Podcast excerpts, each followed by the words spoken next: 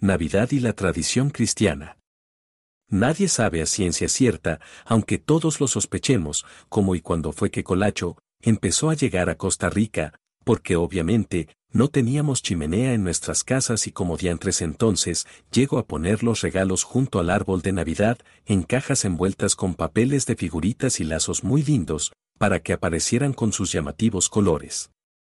Más misterioso aún, la forma en que los muñecos de nieve fueron a dar a los techos de las viviendas tropicales y a los jardines.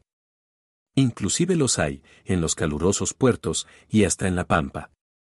de acuerdo a nuestra tradición cristiana, esa que vivimos durante la infancia, una generación de costarricenses, era el niño, quien nos traía alguna cosita por medio de nuestros tatas, un carrito de madera, un muñeco, un trompo metálico de la avenida central, unos jaxes y cromos, una bola o hasta un velocípedo. Todo ello, coincidiendo con su nacimiento. Teníamos entendido, que la tradición dio inicio en un pesebre, el niño al lado de sus padres, en un sitio abundante en paja, bajo un techo humilde, donde además, había una mula y un buey, un animalito terco y otro plácido para emparejar.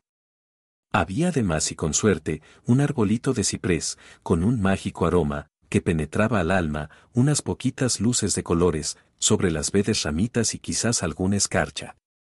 Posiblemente, por ahí en la sala, había un tronco de guitite cubierto con blanco yeso, con un venadito encima, y un par de bolitas, azul una roja la otra, sobre la supuesta nieve. No solo se ha dado un cambio profundo y significativo en aquel importante acontecimiento en la Pascua, sino que hoy muchos guilas pudientes salen desaforados a ver qué les ha dejado Santa.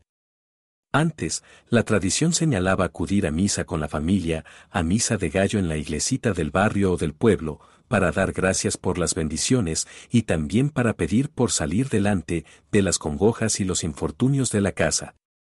Aquel momento espiritual de la época, luego del inicio de las vacaciones escolares, se fue transformando en uno de majadera materialidad, de modo que la felicidad y la paz de las familias se plasma en la cantidad y calidad de las ofrendas recibidas, generándose una distorsionada perspectiva de aquella legada por nuestros padres y abuelos.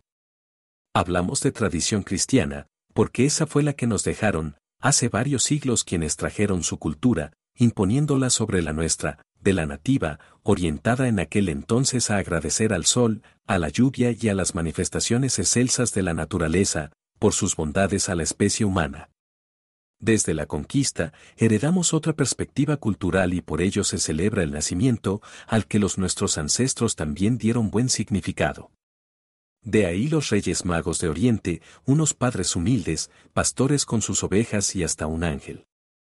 representaciones que también han sido vaciadas de su significado. No es de extrañar entonces que esa evolución de la tradición nativa y la cristiana se oriente ahora no a la meditación sino hacia el consumo, a la caridad calculada y a la elaboración de promesas egoístas. Se ha hecho abandono del significado y de la fe de quienes con su ejemplo nos enseñaron el valor simbolizado en aquel viejo portal.